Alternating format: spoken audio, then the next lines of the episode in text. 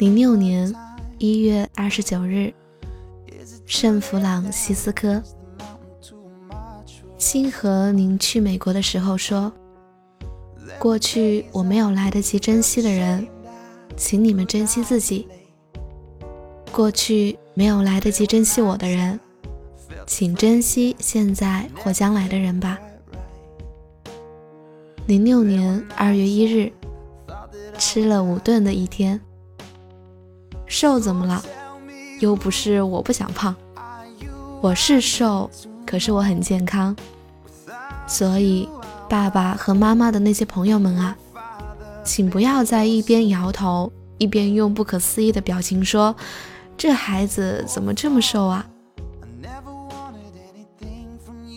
零六年二月六日，粘了头发丝的枕头套，开始放假，每天上午十一点左右起来，下午四点多睡一小时。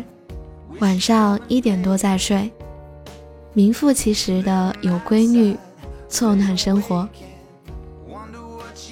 零六年二月八日，喝多了以后，很真诚的小便，很认真的思考了以后，确定了两个事情：一，初恋是那个初中同学；二，最开始喜欢上大学的女朋友。是因为我骑自行车载她，她很自然地搂了我的腰。零六年二月九日，叫村上的男孩。一记不得我说，怪事为什么？因为或许这样才好受。二见过患败血症的猫。全身整个变硬，石头一样硬，一点一点变硬的，最后心脏停止跳动。我叹息，不愿意它死去。三，就是说想得到的东西，不论什么，肯定到手。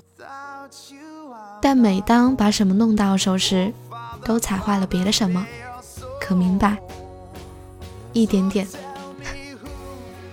谁都不信，但真是这样。三年前我就意识到了，并且这样想，再不想得到什么了。他摇头说：“那么打算一生都这样过？有可能，不给任何人添麻烦。果真那么想的话，他说，活在鞋箱里最好。”高见。零六年二月十一日，没有好好跟随你的钱包。和同学看电影《春田花花同学会》，很无厘头的电影，明星众多，喜欢动画部分。导演赵良俊，好像漫不经心的电影，其实里面有大道理呢，我觉得。我在想，我们的生活就是由同学构成的。幼儿园学前班，小学、中学、高中、大学，即使是那些你不认识的人，也是同学的同学吧。曾经我们幻想着成为国家栋梁，曾经我们一起吃火锅就那么快乐。曾经，我们都希望早点长大，觉得那样生活就不一样了吧？其实还是一样的，因为我们始终没离开春田花花呀。我们都还是孩子，怀着不同的理想，在不同的岗位上忙碌着，好像真的成为了社会精英。可是。我还是忍不住犯傻，做蠢事，瞎寻思，一点都没有精英风范呢。最后，各个职业来路不明的大家，捧着饭盒一起大声唱《春天花花的幼儿园的歌》的时候，感动到我。总觉得我们的雄心壮志、理想抱负什么的，绕了一个大圈子，变成了很简单的事情，真好。零六年二月十二日，二流生产线的麦片。